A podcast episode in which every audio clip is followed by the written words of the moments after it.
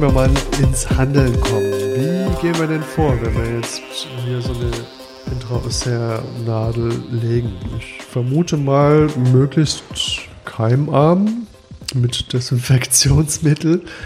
Das ist, glaube ich, eine gute Idee, ja. Also, ja, im Prinzip, ähm, also ich muss das Ganze nicht mit unter sterilen Kautelen machen, wie ich jetzt zum Beispiel einen zentralen Venenkatheter legen würde. Ich brauche kein Abdecktuch, keinen sterilen Handschuhe und so weiter. Ich sollte natürlich nicht auf der Punktionsstelle rumfingern, das ist klar.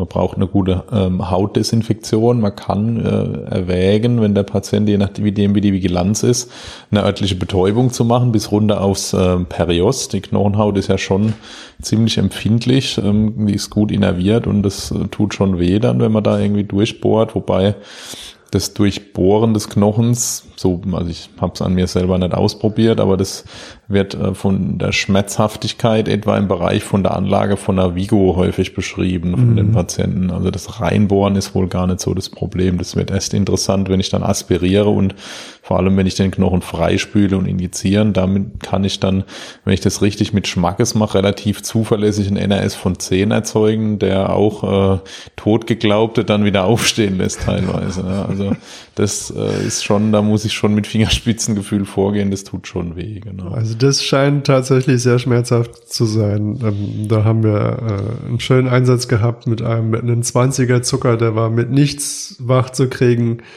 Aber in dem Moment, wo wir den Markraum freigedrückt haben, stand er plötzlich schweißgebadet senkrecht auf der Trage hat ein Gesicht gemacht wie sonst was und dann ist er umgefallen und war wieder bewusstlos. Ja, also ich dachte, er war dann wach und konnte Marmeladenbrot essen vielleicht.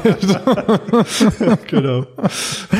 Ah, Zuckerwürfel aspirieren. Das hätte man publizieren können, ja. ne? quasi Zucker, zuckerfreies zurückholen. Ne? Das Hypoglykäm. Ne? Ja, da ja. hatte ich ganz kurz ein schlechtes Gewissen. Aber. Na gut, das kommt schon vor. Ähm, ja, also zur Punktionstechnik, äh, ähm, Punktionsstelle desinfizieren, ähm, eventuell Lokalanästhesie machen und dann wird ähm, je nachdem vorgegangen, was ich für ein System habe. Ja, bei einer bei dem EasyIO-System zum Beispiel durchsteche ich halt ohne zu, bo zu bohren oder zu schrauben die Haut bis auf den Knochen. Guck dann, ob die Eindringtiefe so ist, dass meine Kanüle lang genug ist. Ja, also der, die hat ja so Ringe auf dem auf der Nadel und ich muss halt mindestens einen Ring noch sehen. Das ist so die Strecke Nadel, die ich brauche, um durch die Corticalis noch durchzubohren. Ne? Bei anderen, bei den automatischen Systemen ähm, setze ich halt äh, auf, die muss ich teilweise ents oder in aller Regel noch entsichern und ähm, muss dann ähm, feste aufsetzen, dass ich einen guten Anpressdruck habe und muss dann den Mechanismus auslösen. Ne? Bei, den, mhm.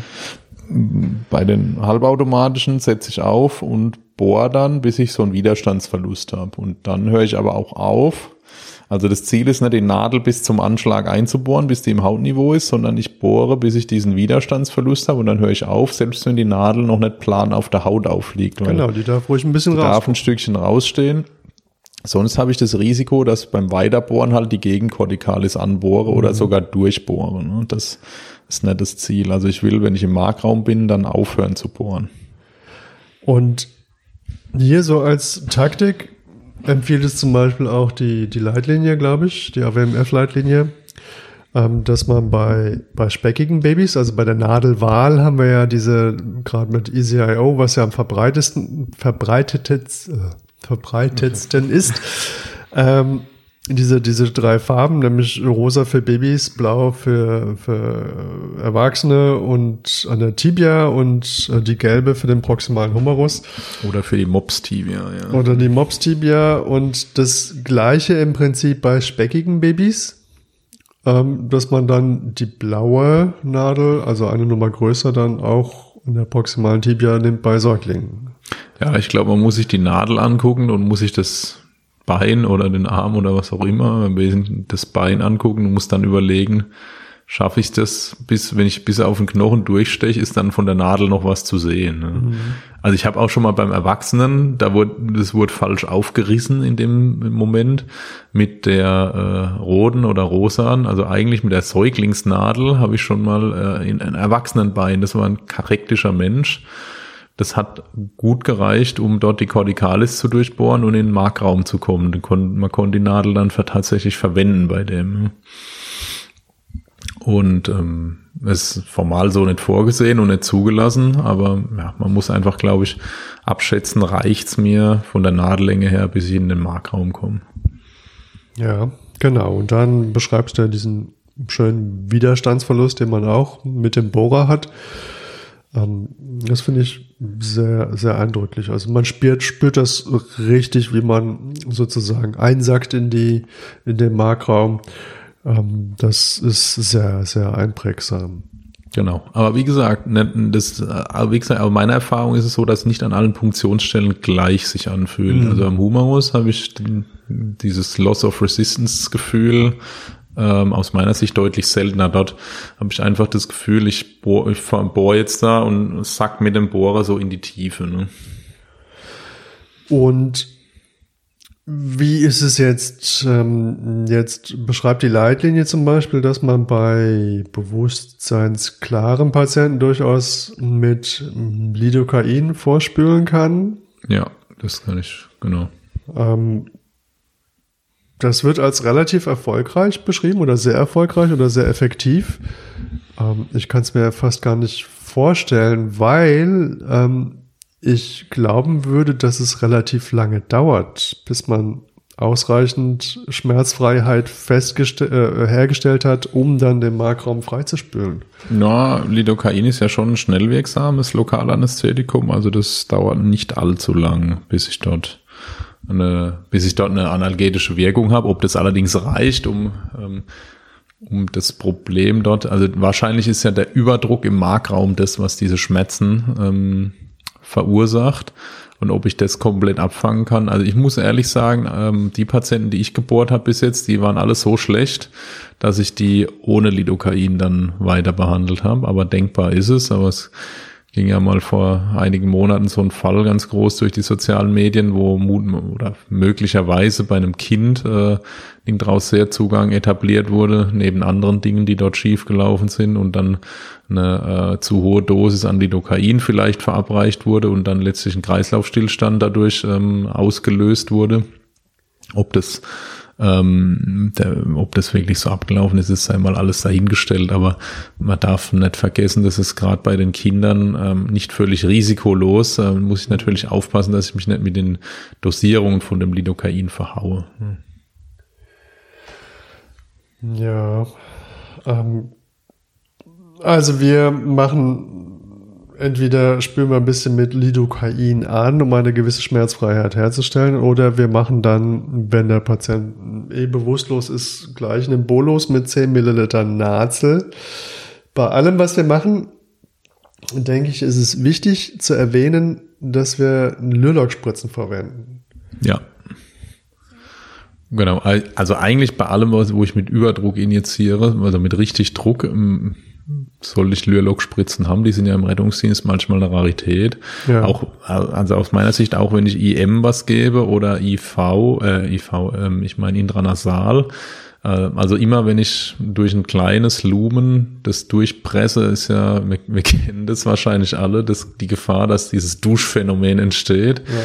dass halt die, äh, der, ähm, normale Lyre-Connector sich trennt und dass dann alle Umgebenden, der Patient, aber auch alle Behandler mit so einem feinen Sprühnebel benetzt werden von was auch immer in dieser äh, Spritze drin war.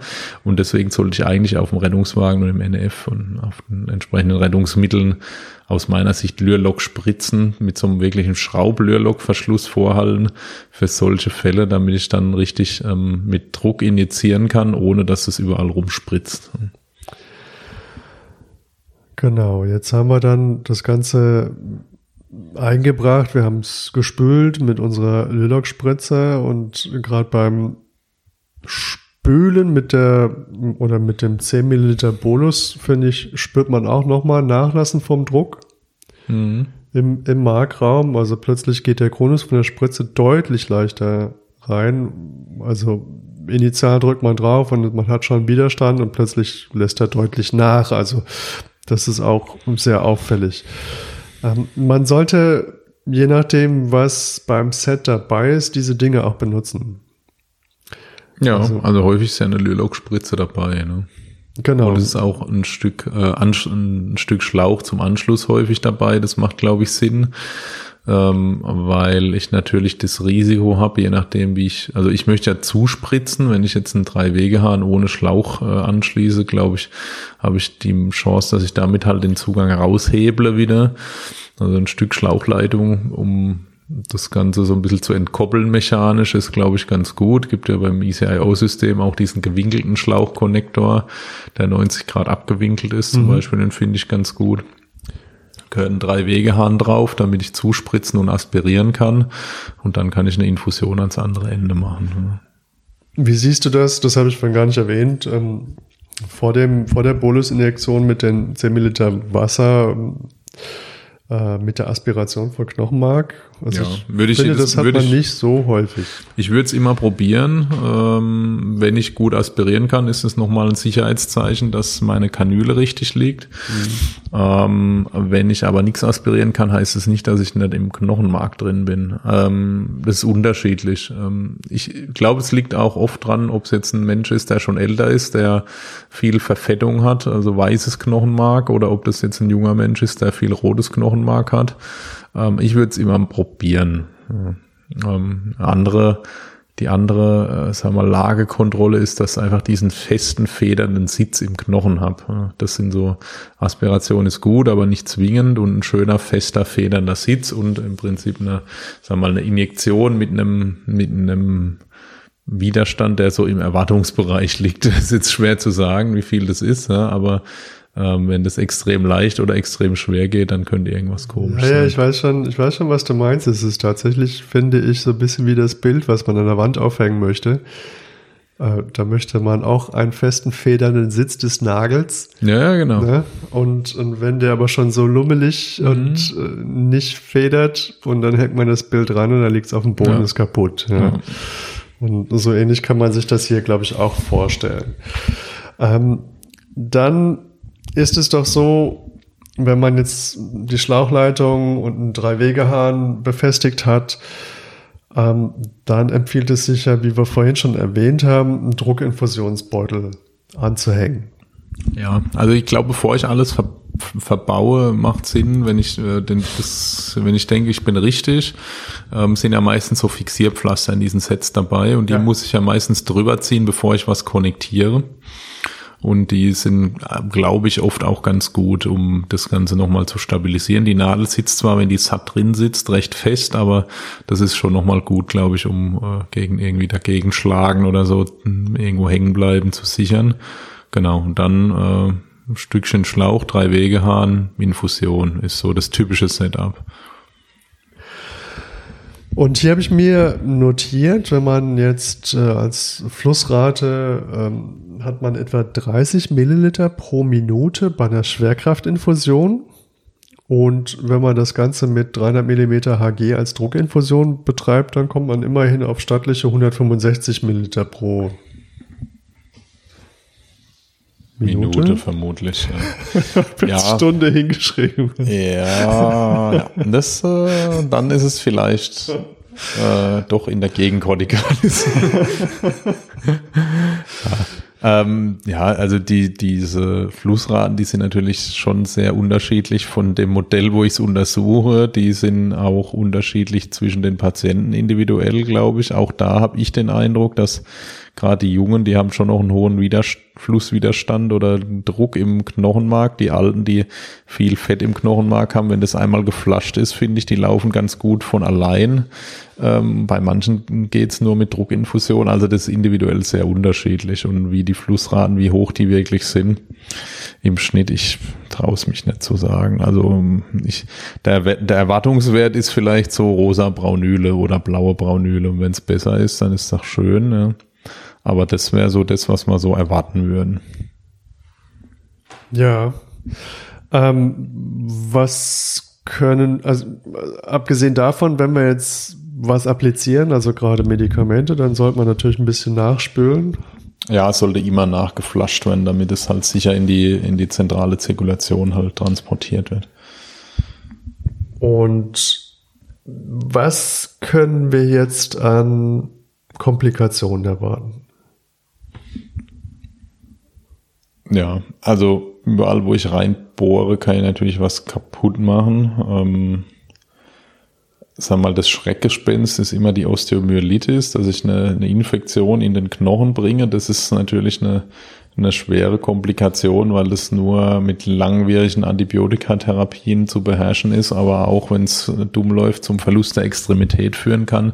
Das scheint aber extrem selten zu sein, wenn man diese Zugänge nicht zu lang liegen lässt. Dann sind wir da wahrscheinlich im 0, äh, wenige, wenige Prozent Bereich. Ähm, also in der Leitlinie habe ich, glaube ich, gelesen, dass relevante Komplikationen etwa bei 0,8 Prozent liegen. Mhm. Ja, also es ist extrem selten. Die zweite große Komplikation ist das Compartment-Syndrom, mhm. ähm, wodurch ein Paravasat oder Paraoseat müsste es ja vielleicht dann hier heißen. Ne? Also wenn, wenn ich am Knochen vorbei infundiere, dann in die typischerweise an der Tibia eben in diese engen Faszienkompartimente dann viel Flüssigkeit reinbringe, dass es dann ein Compartment-Syndrom gibt, wo durch diesen Überdruck die weitere Perfusion ähm, gestört ist und es dann zum Absterben der Muskulatur kommt. Das ist auch eine, ähm, sagen wir mal, eine schlimme Komplikation, die ich beherrschen kann, wenn ich die früh detektiere. Aber wenn mir die durchgeht, kann die auch zum Extremitätenverlust führen. Ja, vor allem je nachdem, was wir so spritzen. Ne? Ja, klar. Also im besten Fall nur Kristalloide, aber ja, kann natürlich auch Trabanal, äh, Glucose oder äh, Bicarbonat oder sowas mhm. sein. Und äh, dann haben wir noch als Komplikation unsere berühmte äh, zerebrale Embolie durch äh, Fettembolie oder Luftembolie über den kardialen Rechts-Links-Schand. Ja, das ist zumindest denkbar, ja. Ich kann natürlich auch Verletzungen jeder Art haben. Ich kann gerade bei vielleicht mit manuellen Systemen, wo großer Krafteinsatz notwendig ist oder an, vorkommt zumindest, ja, da sind auch bei Kindern ähm, Frakturen von Extremitätenknochen beschrieben unter mhm. dem Verfahren. Das heißt, beim Erwachsenen ist das, glaube ich, seltener. Da ist der Knochen schon stabiler und wir nutzen ja weniger diese manuellen Systeme inzwischen. Ja, ich denke, gerade bei, bei kleinen Kindern und Säuglingen, da ist es schon wichtig, dass man so ein bisschen vorsichtig vorgeht. Wie du, wie du schon sagst, ne, wenn man, wenn man sich vorstellt, dass man so einen intraosären Raum ähm, mit einem Butterfly punktieren kann, ja, ja, also dann kann man sich auch vielleicht schnell vorstellen, dass man das auch schnell frakturieren kann. Ja, ja also da braucht man schon dosierten Krafteinsatz, sage ich ja. mal, wie eigentlich bei allem, was wir machen. ja. Genau, und aber hier heißt es auch tatsächlich wohl, dass es meistens ein Anwenderfehler ist. Ne? Und mhm. da oft zu viel Kraft ein, an, ähm, ein, eingewendet, an, angewendet wird. Ähm, dann haben wir so das, was eigentlich alle vor Augen haben, nämlich die Verletzung der Epiphysenfuge. Ja. Also bei Kindern ist ja empfohlen, den Punktionsort ähm, entsprechend zu wählen. Wenn ich an der proximalen Tibia beim Erwachsenen äh, punktiere, dann kann ich so auf der Höhe der Tuberositas tibiae etwa nach medial und dort punktieren. Ähm, das ist diese raue Stelle an der Vorderseite, äh, das wo ist die der Patellarsehne, ja, der Knubbel, wo die Patellarsehne ansetzt. Das kann das man ganz der, gut tasten bei den meisten zumindest. Der, der Knubbel vorne am Schienbein. Genau, da muss beim Erwachsenen dann einfach nur Richtung medial gehen. Beim Kind soll ich noch ein, zwei Zentimeter nach unten gehen, um halt von der Wachstumsfuge weg zu sein. Mhm. Also ich kenne jetzt nur Untersuchungen an so, was man mal an so Babyschweinen gemacht hat und hat die Knochen von diesen Schweinen angebohrt ähm, hat die Kanülen wieder raus, hat die weiter wachsen lassen hat die später dann ähm, getötet und hat die histologisch untersucht und da waren keine ähm, Veränderungen im Knochen mehr nachweisbar. Also das hat sich alles komplett wieder ähm, verwachsen sozusagen, aber man hat natürlich große Angst davor, diese Epiphysenfuge kaputt zu bohren und dann das Längenwachstum des Knochens zu beeinträchtigen. Deswegen geht man beim Kind noch mal ein bisschen aus diesem Bereich raus einfach. Ja, spannend. Und am Ende wird das Schwein doch gegessen, ne? Hoch mit angebohrter Epiphysenvogel. Ja. ja, aber wie gesagt, diese Epiphysenvogel, das ist ja tatsächlich fast ein Schreckgespenst. Ne? Also, was ja, ja also vielleicht ist es möglich, ich weiß es nicht, vielleicht ist es wirklich möglich, da so reinzubohren, dass es ein Problem generiert, aber es, es scheint jetzt nicht regelmäßig zu passieren, sagen wir es mal so. Ja. Ich, ich denke, viel wahrscheinlicher ist, dass man irgendeine hässliche Hautinfektion zufügt, weil man schlecht desinfiziert hat oder ja. irgendwelche Nekrosen, weil man vielleicht irgendwie daneben gebohrt hat. Ähm, mit der Epiphysenfuge reicht es vielleicht so ein Fingerbreit tiefer zu gehen und ja. schon ist man wahrscheinlich ja, ja. Ich glaube, eine, eine Komplikation, die man nicht vergessen darf, ist halt auch die die undetektierte Fehllage. Ja. Selbst wenn, wenn ich kein Compartment-Syndrom oder irgendwas kriege, dann spritze ich natürlich Medikamente und erwarte eine Wirkung bei einem kritischen Patienten und die tritt nicht ein und dann spritze ich mehr Medikamente und wundere mich und dieser Patient wird immer instabiler. Da muss ich schon dann immer dran denken, es kann natürlich auch sein, dass ich eine Fehllage habe und diese Medikamente einfach nicht ankommen. Das muss ich, glaube ich, einfach immer kritisch evaluieren. Kommt das, was ich in diesen Intraossea-Zugang gerade spritze, auch im Patienten an? Und zwar nicht nur initial, sondern ich bewege ja dann diese Patienten, bleibt vielleicht mal irgendwo hängen. Also es gibt schon ein gewisses Risiko, dass so ein, so ein IO-Zugang gerade am Humerus im Verlauf dieses Einsatzes irgendwann disloziert und da muss ich vigilant bleiben, glaube ich. Ja, da sollte man auf alle Fälle gut danach gucken. Ne? Ähm, wenn wir jetzt so ein bisschen strategische Überlegungen machen, ähm, wie wir jetzt vorgehen. Ich denke, als erstes mal ins Kind. Wann sollten wir da überlegen, einen intraosären Zugang zu legen? Ähm, kritisches Kind, was halt wirklich jetzt eine Medikamentengabe braucht. Hm. Und ähm, ich glaube, dann gerade beim Kind muss man sich überlegen, wie hoch schätze ich jetzt meine Erfolgschancen ein, bei diesem Kind jetzt einen IV-Zugang zeitgerecht zu etablieren innerhalb kurzer Zeit. Und also das ist ja schon häufig unter guten Bedingungen schwierig, muss man sagen. Da wäre meine Hemmschwelle, wenn das Kind wirklich kritisch ist, ähm, relativ niedrig einen IO-Zugang zu wählen. Wobei man vielleicht differenzieren muss mit kritisch krank. Ne? Damit ist jetzt, meinst du jetzt nicht kritisch schmerzgeplagt? Nein, also. Also jetzt ein Kind, was schreit, weil es Schmerzen hat, da würdest du schreit danach noch mehr, wenn es angebohrt wird. Ja, aber das ist so. Also das sieht man, das sieht man erschreckenderweise immer mal wieder, dass es mhm. so eine Tendenz gibt, IO-Zugänge zur Schmerztherapie zu etablieren. Also ich habe es vorhin schon gesagt, so ein IO-Zugang richtig frei zu flaschen, das ist eine relativ zuverlässige Methode, um ein NRS von 10 einmal äh, bei dem Patienten zu sehen, was der dann, was der verursacht. Und ähm, Lidocain braucht wahrscheinlich relativ lange, bis es wirkt. Zumindest ja. ist es halt nicht die, die geeignete Variante für Analgesie. Ne? Also Schmerzen sind schlimm, aber Schmerzen bringen den Patienten nicht sofort um und wir haben auch geeignete andere Wege. Ja. Also intranasal, wobei ich da bei vielen Situationen nicht so der, der ganz große Fan bin. Ähm, intramuskulär ist aus meiner Sicht da eine super Alternative bei den Kindern, ja, ähm, aber auch bei Erwachsenen. Auch wenn ich einen Verbrannten habe zum Beispiel, ja, wenn die Patienten starke Schmerzen haben und ich habe Zweifel, dass ich jetzt sofort einen Zugang kriege und ich denke, dass ich vielleicht ähm, unter ruhigen Bedingungen einen Zugang legen könnte, aber jetzt im Moment sind alle aufgeregt und sind Schmerzen und alles ist schlimm, dann ist aus meiner Sicht eine schnelle intramuskuläre Injektion das Mittel der Wahl ähm, mit dem ich zum Beispiel Ketamin in den Patienten bringen kann, ähm, der Patient dann dissoziiert, äh, die ganze Situation zur Ruhe kommt und dann kann ich in Ruhe einen Zugang legen und er mhm. kann weiter entscheiden. Ja, ich kann dann auch, das auch schon gemacht habe, dann punktiert, habe keinen Zugang äh, in, in das Kind gekriegt, habe das Ganze dann aufgesteckt irgendwann. Ähm, das war allerdings halt ein bisschen verbrüht, ja, ähm, aber halt jetzt nicht so kritisch, dass es jetzt eine Volumentherapie unbedingt sofort gebraucht hätte. Habe das Ganze dann das IM begonnen, dann einfach intranasal weitergeführt, weil dann, wenn das Kind einmal dissoziiert ist, wird es nicht alles wieder rausbrusten, was wir in die Nase sprühen. Das ging ganz gut. Ja, dann kann man in der Klinik unter ruhigen Bedingungen nochmal schauen oder kann einen zentralen Venenkatheter legen. Das ähm, reicht für Schmerzzustände aus meiner Sicht in der Regel aus. Außer natürlich, der Patient hat auch ähm, schwere Verletzungen, diese Schmerzen verursachen und ich muss äh, Medikamente, weitere Medikamente und ähm, Volumen applizieren. Das ist jetzt so ein interessanter Punkt, den hattest du vorhin schon angesprochen. Ich, ich, ich denke, das ist es auf alle Fälle wichtig, dass man das nochmal so ein bisschen heraushebt. Ähm, Gerade beim Erwachsenen, wo ja der intraosäre Zugang natürlich ein schöner Zugangsweg ist, auch beim kritisch kranken Erwachsenen, aber eigentlich nicht geeignet ist, um wirklich viel Volumen zuzuführen. Aber er ist, glaube ich, sehr gut geeignet, um Zeit zu gewinnen. Ne?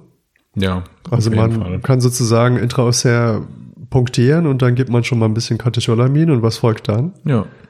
Und damit kann ich Zeit gewinnen und dann kommt es drauf an, was so in meinem Skillset ist ja, und ja. was ich so hab an Material und was ich geben kann. Also entweder versuche ich dann halt äh, Land zu gewinnen äh, und gebe halt so viel Flüssigkeit, wie ich denke, was über die ähm, über diese Intrausseerzugänge reinkriege. Äh, leg dann wahrscheinlich auch einen zweiten Intrausseerzugang.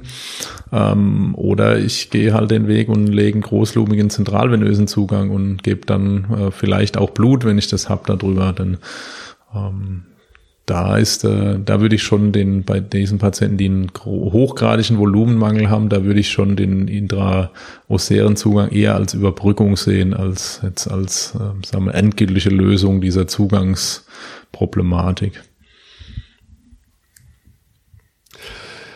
Ja, ähm, das ist auch so ein Ding, wo ich mal einfach mal mit dir drüber diskutieren wollte. Und zwar in der Leitlinie gibt es ja verschiedene oder es gibt sozusagen ganz klar eine Empfehlung, was man da was zuerst machen soll. Und zwar gibt es bei Patienten unter sechs Jahren wäre die erste Wahl die proximale Tibia, gefolgt von der distalen Tibia und dann das distale Femur.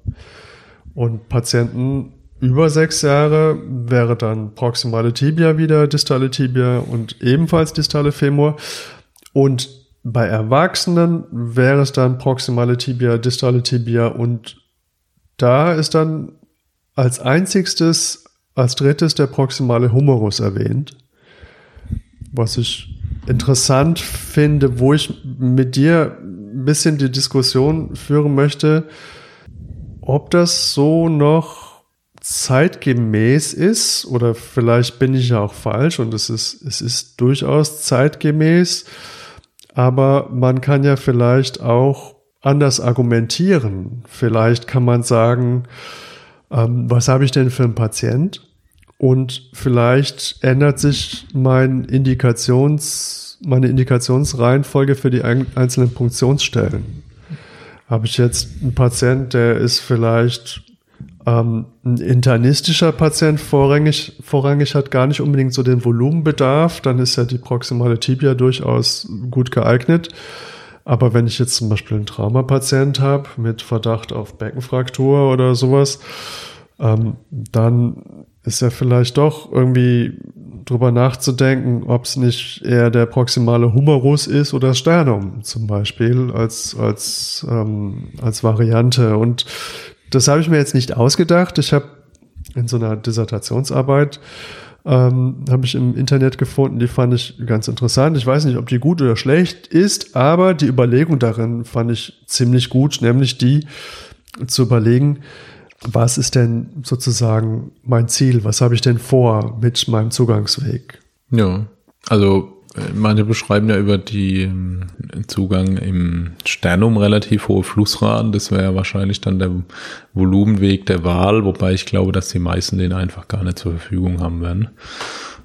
Ja, also die einige Studien beschreiben auch erhöhte, höhere Flussraten über den Humerus, so dass wir das bei den Traumapatienten bei uns häufig auch so machen, dass wir dann, wenn wir uns für den Intrausseerzugang entscheiden, wobei wir schon ja, äh, zunehmend äh, auf die, wenn es IV nicht geht, relativ schnell auf die Seite des zentralvenösen Katheters schwenken. Aber wenn wir das machen, Intrausseer, dann ähm, sind einige von uns im Team so, dass sie dann primär in proximalen Humerus gehen, weil sie sagen, die Flussraten sind wahrscheinlich höher. Andere gehen eher primär in die Tibia, weil sie sagen, die Erfolgswahrscheinlichkeit ist höher. Also das kann man sicherlich so und so sehen. Ja, da habe ich mir so, so zwei Sachen so ein bisschen rausgesucht. Und zwar, wie gesagt, aus dieser Dissertationsarbeit, die ich da gefunden habe. Ähm, da hat der Autor als erstes mal so ein bisschen die subjektive Einschätzung herausgearbeitet, nämlich, dass wahrscheinlich das Sternum am einfachsten zu punktieren ist, gefolgt von der Tibia, gefolgt von der distalen Tibia, gefolgt vom Februar und zum Schluss vom proximalen Humerus. Und wenn man das aber gegenüberstellt, mit wie schnell geht es, dann ist wahrscheinlich die proximale Tibia am schnellsten. Mhm. Also, und ich denke, das ist auch das, wo wir alle am meisten Erfahrung haben. Die proximale Tibia wird wahrscheinlich einfach unschlagbar schnell gehen. Ähm, gefolgt vom Sternum, was wohl auch ziemlich schnell geht. Da muss ich leider sagen, habe ich gar keine Erfahrung, aber ich kann mir das gut vorstellen, weil es einfach eine gut auffindbare Landmarke ist, die aber sicherlich auch so ein bisschen ihre Einschränkung hat, wenn wir nur an Reanimation denken. Ähm, dann gefolgt von der distalen Tibia, dann distaler Femur und als letztes proximaler Humerus. Und wir haben ja in der Vergangenheit schon über dieses Thema diskutiert, wo ich immer zu dir gesagt habe, ich weiß gar nicht, ob ich das so gut auffinden würde. Ähm, aber was der Autor auch sagt, ist, alle Punktionsstellen gehen deutlich schneller und sicherer, wenn man ein bisschen Übung hat. Und hier ist ja. Völlig überraschend, ja. Naja, ich möchte es gar nicht. das, das klingt so trivial, aber das wirft ja schon die Frage auf, üben wir genug? Ja, also müssten wir nicht einfach viel mehr trainieren? Das ist ja tatsächlich ein alternativer ähm, Zugangsweg, so wie ich persönlich auch denke. Ähm, nur weil man jetzt die endotracheale Intubation den Anästhesisten überlässt, heißt es ja nicht, dass man es nicht üben sollte. Ja, und ähm, also das, das Legen von dem Intrausherzugang ist eine Maßnahme, die ich relativ oft delegiere, muss ich sagen. Ja. Gerade in Reanimationssituationen. Wenn ich selber zum Beispiel mich um den Atemweg kümmere, dann ist das eine Maßnahme, die man aus meiner Sicht gut delegieren kann, weil die gut erlernbar ist und hohe Erfolgschancen dann hat, ähm, wenn die Notfallsanitäter durchführt. Also ich glaube, die Notfallsanitäter sollten gut geübt sein. Ähm, ich glaube, dass ab und zu ins Knochenmodell bohren äh, aus Plastikknochen äh, ganz gut ist. Ich glaube aber auch, dass zum Beispiel Kursformate wo ähm, an, an fixierten Leichen zum Beispiel ähm, diese Technik geübt wird, wo man auch die Landmagen richtig aufsucht und dann wirklich in den echten Knochen bohrt, dass, dass das schon nochmal einen deutlichen Zugewinn bringt. Ja, absolut. Und da glaube ich, ist es wie mit allem. Da habe ich den Eindruck, dass wir insgesamt zu wenig üben, uns viel zu theoretisch mit den Dingen beschäftigen. Auch diejenigen, die mit Fortbildung betraut sind, oft gern in der PowerPoint-Präsentation ähm, sich verwirklichen und äh, einem dann in 45 Minuten äh, 120 Folien um die Ohren knallen. Ja? Und es wäre vielleicht viel schöner, wenn man mal hier irgendwas anfassen könnte und irgendwo reinbohren. Ja. ja. Das ist durchaus eine Sache. Und gerade für, für sowas, wie du sagst, was man gut delegieren kann, weil es ja einfach eigentlich gut aufzufinden und einfach ist, ja, ähm, wäre es schade, denn auch wenn es einfach und gut durchzuführen ist, ist es auch mit einer gewissen Hemmschwelle verbunden. Hm, ja, ja. Das glaube ich schon. Aber ich glaube, wenn man es mal ein paar, ein, zwei Mal gemacht hat, dann nimmt die rapide ab, weil man sieht, wie gut es funktioniert. Ja. Also ich habe so ein Bild vor Augen, wo ich einen Kollegen dabei hatte, dem ich dann sozusagen einfach, weil es die Situation so erfordert hat, dann angeleitet hat, wie er dann in die Tibia bohrt. Und der war zuerst sehr abgeschreckt von dem Gedanken und äh, sein Gesichtsausdruck wandelte sich dann in ein erstauntes, erfreutes, oh, das ist ja, das geht ja richtig gut ähm, so, das ist jetzt mein Lieblingszugangsweg, was jetzt vielleicht auch nicht mhm. der richtige Weg ist, aber ähm, wie gesagt, das ist ja schon etwas, was mit einem, einer hohen Zufriedenheit und Erfolgsgefühl verbunden ist, ähm, wenn man das einmal gut, gut angeleitet hat. Und, und also das, das ist ja tatsächlich gerade die proximale Tibia geht ja echt gut. Also wir wissen es ja nicht genau, ob die Punktionsorte einen Unterschied machen zum Beispiel in der Reanimationssituation wird ja diskutiert. Ähm, die aktuelle Leitlinie empfiehlt ja da ähm, erstmal einen IV-Zugang zu probieren, wenn das irgendwie erfolgversprechend ist und erst dann auf IO zu wechseln, ähm, weil es so ein paar retrospektive Untersuchungen gab, die sagen wir mal suggeriert haben, dass vielleicht die ähm, Erfolgschancen der Reanimation schlechter sind, wenn ich die Medikamente über IO-Zugänge gebe. Ähm, da waren das aber in einem relativ hohen Anteil der Fälle äh, tibiale IO-Zugänge. Jetzt hat man aber auch auf der anderen Seite ähm, zwei große Studien, die eigentlich ein anderes Ziel hatten, ähm, nämlich die ähm, Paramedic äh, 2 und die ähm, Alps-Studie, also wo es eigentlich darum ging, Adrenalin in der Reanimation beziehungsweise Amidaron und Lidocain in der Reanimation zu untersuchen. Die hat man retrospektiv mal ausgewertet und hat versucht, dort einen Unterschied zu zeigen zwischen den Patienten, die IV und IO die Medikamente gekriegt haben. Da hat man keinen Unterschied gesehen. Ja. Ähm, also ist nicht so ganz klar. Vielleicht, es, es gibt zumindest die Hypothese, dass die Tibia in der Reanimation Reanimationssituation vielleicht schlechter sein könnte, gerade bei Medikamenten wie Amiodaron, die vielleicht im Knochenmark recht hoch gebunden werden. Ähm, aber das ist aus meiner Sicht im Prinzip im Moment noch eine Hypothese und die, die ist durch keine gute Datenlage gestützt. Ähm, die Frage ist, was ist wichtiger, ähm, das Medikament schnell in den Patienten zu kriegen oder der Zugangsweg? Und wahrscheinlich sind die Studien auch ein bisschen dadurch verfälscht, dass dass häufig gerade bei den retrospektiven Untersuchungen halt die schlechten Patienten, wo der IV-Zugang nicht funktioniert hat, dann vielleicht das Medikament, dann hat man IO-Zugang gelegt, hat darüber das Medikament gegeben, dadurch wurde das Medikament insgesamt spät im Rahmen der Reanimation gegeben und wir wissen, späte Medikamente, gerade bei Adrenalin, ist immer schlecht fürs Outcome. Also vielleicht ist es einfach eine Verfälschung, ähm, die gar nicht dem dem Zugangsverfahren anzulasten ist, sondern eigentlich dem Ablauf dieser Reanimationen. Ne? Mhm. Ähm, aber wie gesagt, ein interessanter Gedanke ist, bleibt es trotzdem, sind alle Zugangswege, alle, alle Funktionsstellen eigentlich gleich gut beim IO-Zugang. Ähm, ja, absolut. Ähm, Gerade nochmal auf das mit der intraosären Punktion versus IV bei der Reanimation nochmal zurückzugehen. Ich denke, das ist auch eine, eine Strategiefrage.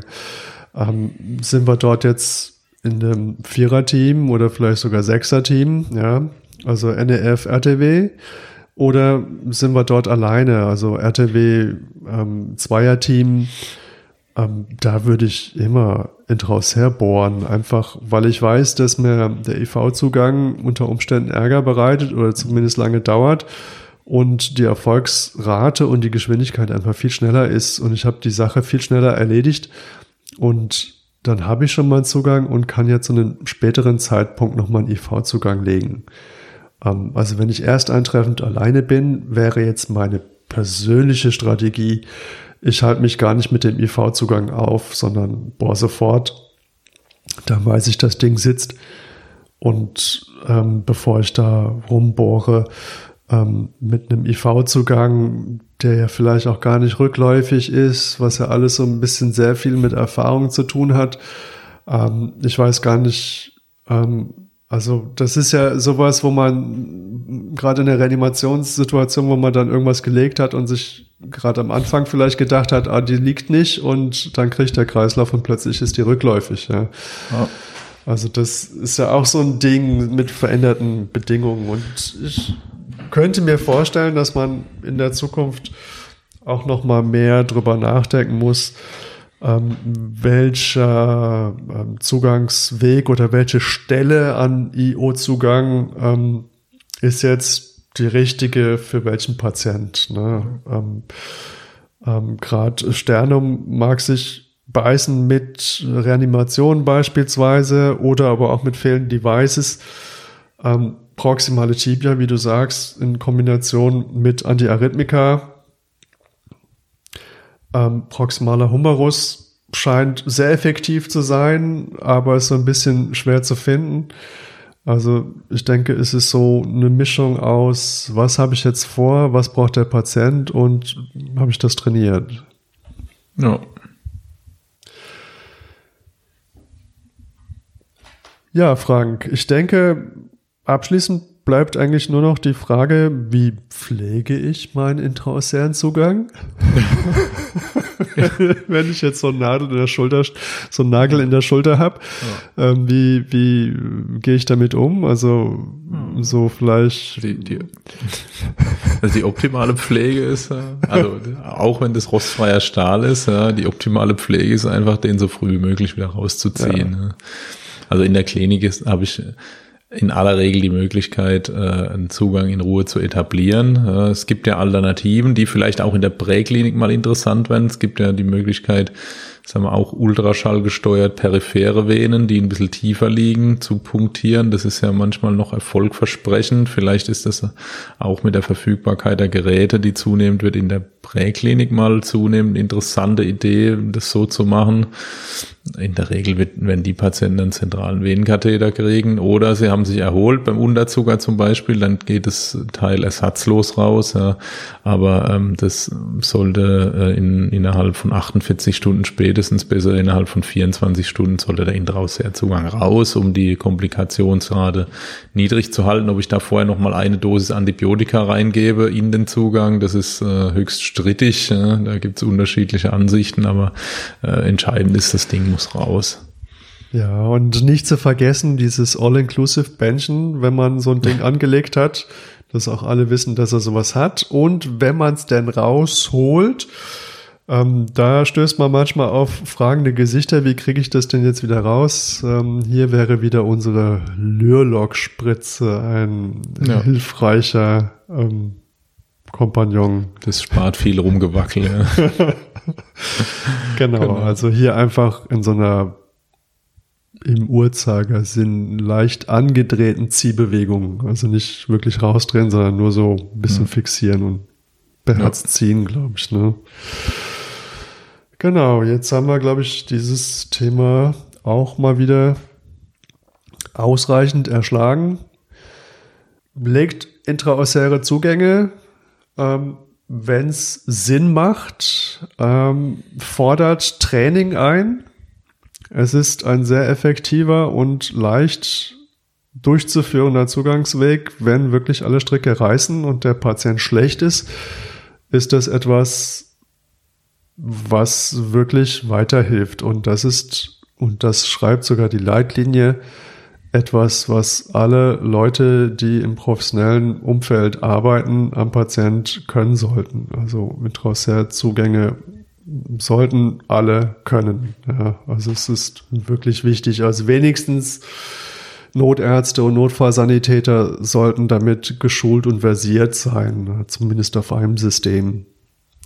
Ähm, noch zu erwähnen ist, wenn mal der Bohrer versagt, weil vielleicht ein paar Tage lang das Lämpchen gebrannt hat äh, vom Bohrer, da ist ja so eine Kontroll-LED, ja, die dann sagt, wenn, also wenn, wenn ich leuchte, dann ist die Batterie alle, will mir das sagen. Also wenn ihr ein paar Tage lang ein fröhlich leuchtendes Kontrolllämpchen bemerkt habt, ähm, die Nadel kann man tatsächlich auch wie eine, wie eine Gucknadel von Hand bohren. Das, das geht. Ja. Man zur, kann, zur Not geht es. Ja. Man kann sogar den Bohrer aufsetzen als Stempel und dann dreht man sich aber am besten den Griff so ein bisschen nach oben. Dann ist, glaube ich, die Kraftverteilung ein bisschen besser und dann kann man auch von Hand bohren. Also es geht alles. Ähm, wenn man es aber in der Situation ausprobiert, ist es scheiße. Ja, also wobei man sagen muss, wenn man darauf achtet, dass äh, die Geräte nicht irgendwie sich entladen, wenn dieses Lämpchen angeht, dann hat man ja noch bei der EasyIO wirklich, ich weiß nicht wie viele, aber relativ viele Bohrvorgänge eigentlich. Ja. Sollte das optimalerweise nicht passieren. Wir wissen alle, wie es im Rettungsdienst ist, aber also sagen wir, mit guter Materialpflege ist das Risiko überschaubar, dass das passiert. Ja, und abschließend vielleicht noch ein Tipp. Ähm, wir haben zwar noch Anfang des Jahres, aber für alle, die noch sammeln, man kann auf der einen oder anderen Seite äh, von Herstellern von Intraossär Devices kann man sich lustige Videos angucken, ähm, so zum Thema Training, ähm, wie das Ganze angewendet wird und kann anschließend einen Fragebogen beantworten und kriegt tatsächlich Fortbildungsstunden und CME-Punkte. Ist der Hammer. Oh ja, ja, das ist sicherlich gut. Und es gibt auch tatsächlich auch von diesen Herstellern ähm, so kostenlose Online-Seminare. Das ist, glaube ich, auch nicht das Schlechteste. Man, äh, klar ist das natürlich äh, der Hersteller ist natürlich immer ein bisschen gebiased und möchte natürlich sein Produkt verkaufen, das ist ja auch völlig klar. Aber ähm, teilweise sind die wirklich gut gemacht und ja. ähm, mit schönen Videos, wo man sich gut äh, vorstellen kann, wie das Ganze funktioniert. Ich glaube, das kann man durchaus auch mal in Anspruch nehmen. Ja, und an dieser Stelle abschließend nochmal einen lieben Gruß an die Hersteller. Also der Bohrer ist cool, aber die Tasche ist scheiße. Ähm, ja. ich werde es auch dem äh, ja. dem äh, Kollegen äh, bei Gelegenheit nochmal sagen, der uns immer fleißig unterstützt, da er wirklich nichts dazu kann wahrscheinlich, ja. aber vielleicht kann er das weitergeben, dass man also. mal eine Tasche, die, die nicht viel zu groß und äh, viel zu schlecht abwischbar ist, mal konzipiert. Ja. Äh, Saug, saugfreudig. Saugtasche. Statt Kleenex, ja. sehr gut. Genau. Ja, cool, Frank. Hat Spaß gemacht. Ähm, wir haben ja jetzt einige Anläufe gebraucht, äh, um äh, äh, dieses Thema zustande zu bringen. Ähm, ich, ich hoffe, alle sind zufrieden. Und ich freue mich darauf, dass wir vielleicht noch den einen oder anderen Zugangsweg mal beleuchten. Vielleicht intramuskulär oder intranasal wäre ja mal interessant. Ja. Ähm, schauen wir mal, was die nächsten Folgen so bringen. Dann ähm, an dieser Stelle vielen Dank und bis zum nächsten Mal. Bis zum nächsten Mal.